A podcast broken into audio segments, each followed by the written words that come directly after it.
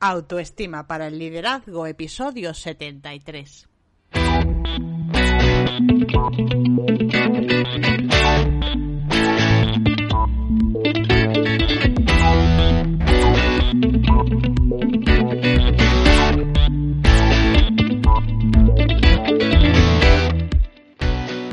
Hola a todos, bienvenidos una semana más al programa Autoestima para el Liderazgo. Hoy voy a hablar de un tema muy interesante y es qué hacer cuando tienes un mal día. Pero antes de empezar, estivalisbilbao.com, donde podéis encontrar todos los servicios de autoestima, de consultoría, todo lo que queréis y también distintos episodios del podcast.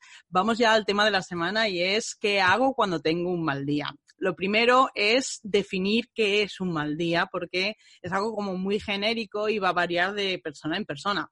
Em, yo normalmente cuando digo que tengo un mal día, pues a lo mejor es porque me he levantado muy cansada o porque no me encuentro demasiado bien o porque surge algún imprevisto. Entonces, depende realmente de lo que suceda, es mejor una reacción u otra.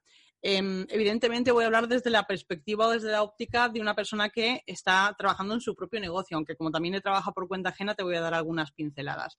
Em, sinceramente, eh, una de las mejores cosas de trabajar en tu propio negocio es el hecho de que realmente puedes decidir qué día trabajas y, por tanto, si yo un día me levanto muy cansada o estoy enferma, directamente lo que hago es levantarme más tarde. Si, me, si de lo que se trata es de que no he dormido bien o estoy cansada, me levanto más tarde porque eh, piensa que es mucho más importante el, sacar rendimiento al día que el levantarte una hora en concreto. Realmente lo tenemos como institucionalizado, que hay que trabajar de tal hora a tal hora, pero realmente da un poco igual. Entonces, em, también lo que hago es que mi agenda está siempre un poco abierta y que compenso unos días con otros. Así que, por ejemplo, si me surge eh, pues un imprevisto, sea negativo o sea algo positivo, no sé, por ejemplo, oye, mira que nos vamos a la playa, que si te quieres apuntar, pues hombre, eso es un imprevisto que para nada es negativo, pero sí que me rompería a lo mejor los planes que yo tenía para ese día y entonces la cuestión es, ¿yo puedo posponer lo que tengo?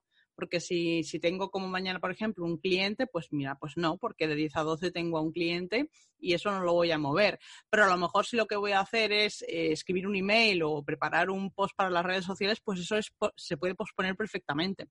Entonces, si me encuentro mal o estoy cansada, directamente me levanto más tarde.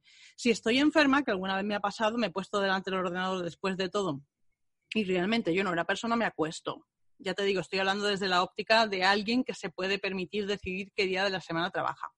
Cuando trabajaba por cuenta ajena, desde mi punto de vista, a lo mejor era que ese día me fuera a casa y me recuperara, pero bueno, los jefes ya sabemos que no suelen pensar igual que los empleados y te dicen, no, no, tú quédate que algo seguro que puedes hacer. En ese caso, mi recomendación es que hagas aquello que te resulte más sencillo. Entonces yo, por ejemplo, cuando estaba en el despacho de abogados y tenía un día que estaba realmente enferma, pues antes de meter la pata con algo grave, lo que hacía era o bien revisar expedientes, que era una cosa sencilla porque se trataba de ver que estaba todo al día, o bien guardaba correos electrónicos, contestaba aquellos que requerían de una respuesta que era medio automática. Entonces, buscar siempre aquellas tareas que sean mucho más sencillas, ¿para qué? Para evitar el fallo obviamente, siendo emprendedor, la cosa cambia muchísimo porque la creatividad es una de las bases del éxito. Entonces, si realmente no estás bien, por eso te digo que yo lo que hago es que me, que me paro. Em, luego hay otra cosa muy importante y es que cuando tenemos un mal día nos frustramos, nos enfadamos, pero no nos damos cuenta de que tenemos días malos porque hemos tenido días buenos. Entonces es como que el foco está puesto al 100% en he tenido un día malo, pero no estás pensando que llevabas una semana estupenda. Y es que la vida va por ciclos. Entonces, igual que te he dicho en alguna ocasión que eh, los problemas surgen aproximadamente cada tres meses, igual que las grandes crisis económicas surgen más o menos entre los cinco y los siete años, tú tienes que tener previsto que algún día de la semana las cosas no van a ir bien. Entonces, eso se puede planificar de forma previa cuando vas a generar tu agenda. Entonces tú tienes tu lista de tareas, tus proyectos y es importante que te dejes, em, digamos, como unos eh, proyectos al día que sean fundamentales porque hay que hacerlos, que adelantes trabajo siempre que puedas, que esto es una cosa que yo hago con, bastante frecuencia y ahora me toca mucho más porque me voy a ir de vacaciones y realmente necesito dejar el trabajo hecho, pero que tú planifiques huecos de manera que si ese día te sobra tiempo, tú puedas adelantar tareas de otros días. ¿Para qué? Para que el día que te salga algo mal realmente lo puedas compensar y digas, da igual que yo hoy no trabaje porque sé que lo he compensado otro día o que tengo otro día por delante para hacerlo. Y luego vamos a la parte que es más emocional. cuando yo digo he tenido un mal día, porque esto no puede ser, bueno, lo primero es que em, es normal sentirse mal un día, es una cosa de lo más habitual. Eh, puedes estar más triste, puedes estar más, esto, acumulación de cansancio y tal, o a lo mejor que alguien te haya dicho algo, pues que ese día estás especialmente sensible y te ha dolido. Entonces, cuando, cuando tú te levantas y ves que vas haciendo muchas cosas pero que no te van saliendo como quieres, vale, en ese momento em, lo fundamental es saber calmar la mente. Entonces, yo lo que te recomiendo, lo que hago yo cuando estoy de verdad muy, muy, muy tensa, es que me tumbo y hago un ejercicio de relajación. Me busco alguna música o alguna meditación guiada y lo que hago es intentar romper ese patrón, porque lo que te pasa es que estás no teniendo mal día, sino enfocada, enfocado en que tienes un mal día. Y ahí es donde viene el verdadero problema. Porque, y esto lo he comprobado yo, a veces me he levantado muy mal, pero que muy mal un día, y lo primero que piensas es, madre mía, la que me espera. Y luego dices, no, voy a cambiar en la forma de pensar y, vale, no me encuentro bien, voy a hacer todo lo que pueda. Y ese voy a hacer todo lo que pueda, incluye una siesta después de comer y por la tarde, pues me he encontrado muy bien y me ha cundido. Sin embargo, el día que he encadenado en bucle los pensamientos negativos es el día en el que realmente he tenido un problema porque el día se ha perdido. Entonces, lo que puede calmarte la ansiedad puede ser eso. También puede ser que lo que tengas sea un bloqueo, pues porque estás haciendo algo nuevo, te da miedo y te quedas así como no puedo avanzar y empiezas como a agobiarte, a, se te empieza como a generar ansiedad. Eh, bueno, pues ahí hay muchas cosas que se pueden hacer, son cosas pequeñitas.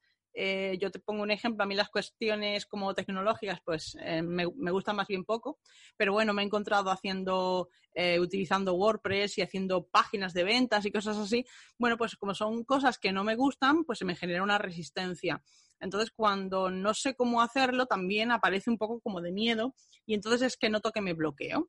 Así que yo me pongo y cuando yo noto que me bloqueo, me levanto y aquí es donde tú puedes hacer lo que vaya más con tu personalidad. En mi caso, a mí me encanta la música, me encanta bailar, entonces yo me pongo una canción, bailo durante cinco minutos y esto te cambia completamente el estado emocional. ¿Por qué?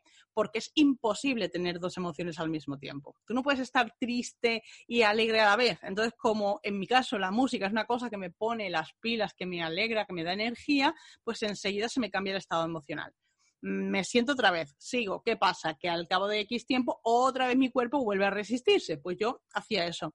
Al final del día había tardado muchísimas horas en hacer algo que lleva menos. Pues sí, pero lo había terminado. ¿Por qué? Porque yo ya me conozco y ya sé que cuando algo es nuevo y me cuesta, se me genera esa resistencia, me, entra ese bloqueo y yo la manera de, romper ese bloqueo que tengo es pues con música.